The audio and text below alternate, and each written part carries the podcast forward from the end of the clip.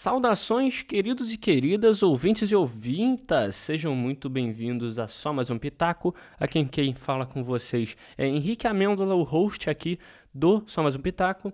E hoje, rapaziada, a gente vai ter mais um daqueles quadros que eu vivo fazendo aqui, que é o Pitaco News, é, conhecido como Pitaco News, que é o quadro onde eu leio algumas notícias atuais e comento em cima delas.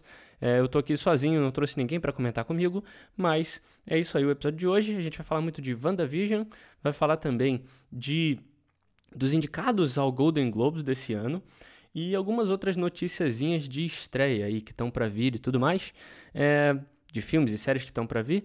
É, fiquem tranquilos porque não terá nenhum spoiler, principalmente de WandaVision, que é uma série aí que está no seu quarto episódio, na sua quase metade ali, se eu não me engano, e tem muita coisa ainda para acontecer, muita gente ainda não começou a ver, mas e como é da Disney Plus também, é, muita gente não tem, não tá vendo, então não terá nenhum spoiler aqui de WandaVision, porque até porque a gente vai ter um episódio inteiro para falar da série quando ela for finalizada também. Beleza?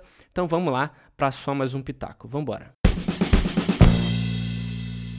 Ah, antes de começar mais esse episódio, ia falar pro pessoal que me acompanha aqui no podcast toda semana, é, para ir lá me seguir no meu Instagram, que é underline Amêndola, tudo junto, vai estar tá aqui na descrição, é só clicar. Se você quiser me acompanhar semanalmente, eu tô lá falando dos episódios e comentando outras coisas também, beleza? E também se você tem algum tema, alguma sugestão de tema, você pode me mandar lá na minha DM, eu sou super aberto a sugestões e tudo mais. Quem sabe também você não é um ouvinte aí que é um futuro participante aqui, vão, quem sabe, né? Me manda lá para eu também saber é, que você curte aqui o Pitaco, beleza? Então a primeira coisa que eu queria falar é sobre a própria série WandaVision. Como eu disse no começo, não terá nenhum spoiler aqui da série, mas eu queria comentar, eu vi muita gente falando no começo da série que tava ruim e tava mais do mesmo e tudo mais pessoal meio precipitado, querendo falar que a série é ruim no terceiro episódio. A gente vai falar mais sobre isso no episódio definitivo da série aqui. Mas nesse quarto episódio veio mudando um pouco o tom da série, mudando um pouco não, mudando muito o tom, explicando muito o mistério que já, já tinha sido criado ali ao redor do universo da série. É, você que ainda não viu a série, mas viu os trailers, viu que tem uma sitcomzinha ali, né, na série e tudo mais. Eles exploram muito dessa sitcom é, conseguem mudar um pouco a direção e principalmente conectar tudo muito melhor a todo o universo cinematográfico da Marvel, né, que a gente tinha visto nos cinemas. Consegue conectar personagens muito importantes para o futuro cinematográfico da Marvel e começou a preparar um terreno, um terreno ali para a metade final da série, né, o que é mais importante. Eles conseguiram estabelecer muito bem nos primeiros episódios, muita gente reclamando que três episódios para aquela para que tava para o que estava se passando era muita coisa, estava se estendendo demais, mas eu achei super necessário toda essa apresentação. É, é, como eu falei, a gente vai comentar muito mais aqui, em muito mais detalhes, mas nesse quarto episódio ele veio mudando muita coisa e com muitas respostas e muitas dúvidas também ainda criadas. É, eu estou curtindo muito assistir a série. É, se você está assistindo também e curtiu demais esse quarto episódio, está ansioso para os próximos aí, é, me manda lá uma DM pra gente trocar uma ideia sobre também. Mas tá muito legal. Eu, não era uma série que eu esperava muito, não era uma, uma série que eu tinha grandes expectativas, mas ela acabou me surpreendendo em alguns fatores, né? Em algumas surpresas, principalmente as conexões com o mundo da Marvel ali, o cinematográfico que a gente está sem, sempre tão acostumado, né? Essa primeira série da Marvel aí na Disney Plus tem vindo se encaixando muito bem.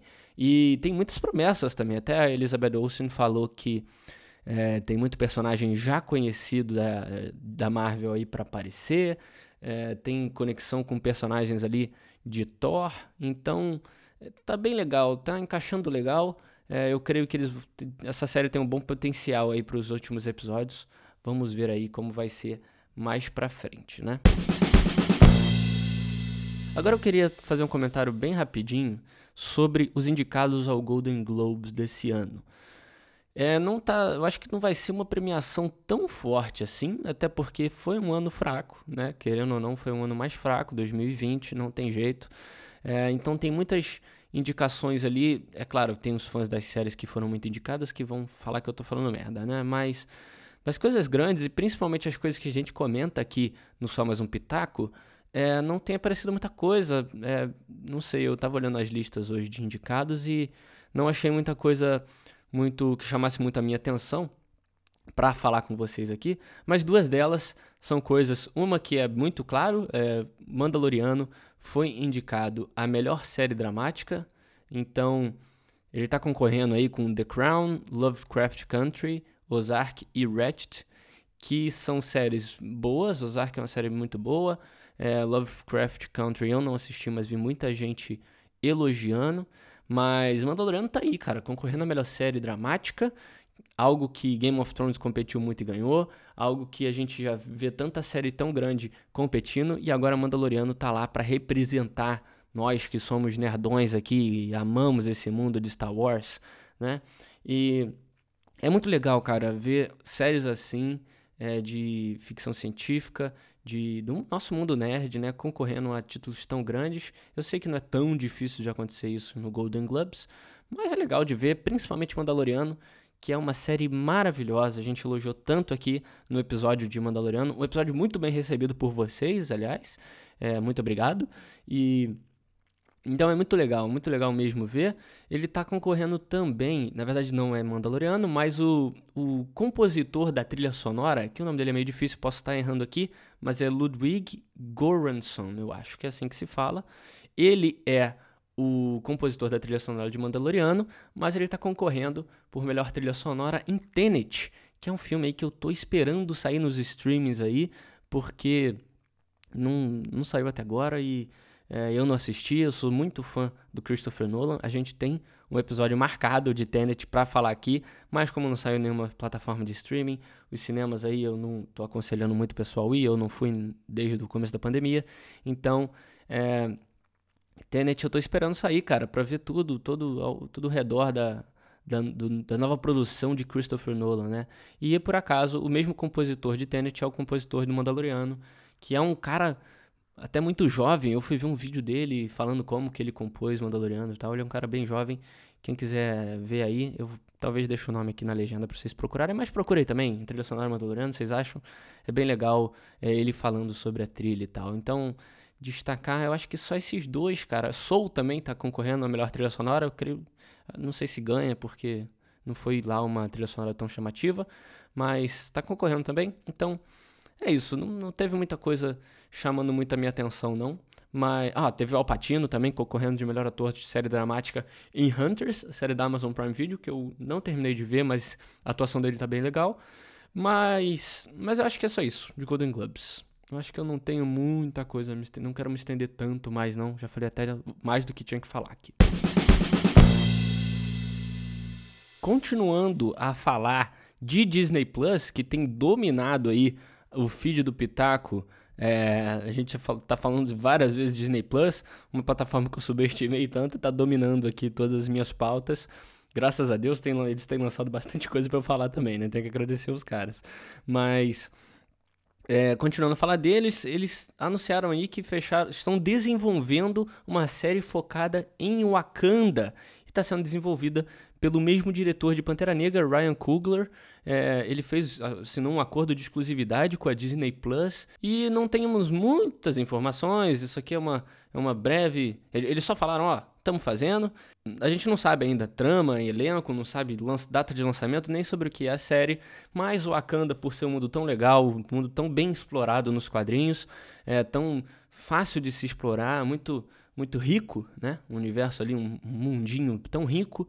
É, ele vai vir aí agora para Disney Plus e vamos esperar aí alguma coisa bem legal. O Wakanda tem muita coisa para explorar aí, tem muito personagem lá dentro, muito bem, que dá para se explorar muito bem. Continuando em Disney Plus, mais uma vez, ela, a Disney Plus lançou aí o trailer de The Mighty Ducks Game Changers, que é a série derivada ali de Nós Somos os Campeões, que é o Mighty Ducks, né? É o filme de 92 aí, a gente falou, cara, de Mighty Ducks aqui no Pitáculo, lá no comecinho, bem, bem, bem no começo mesmo do podcast.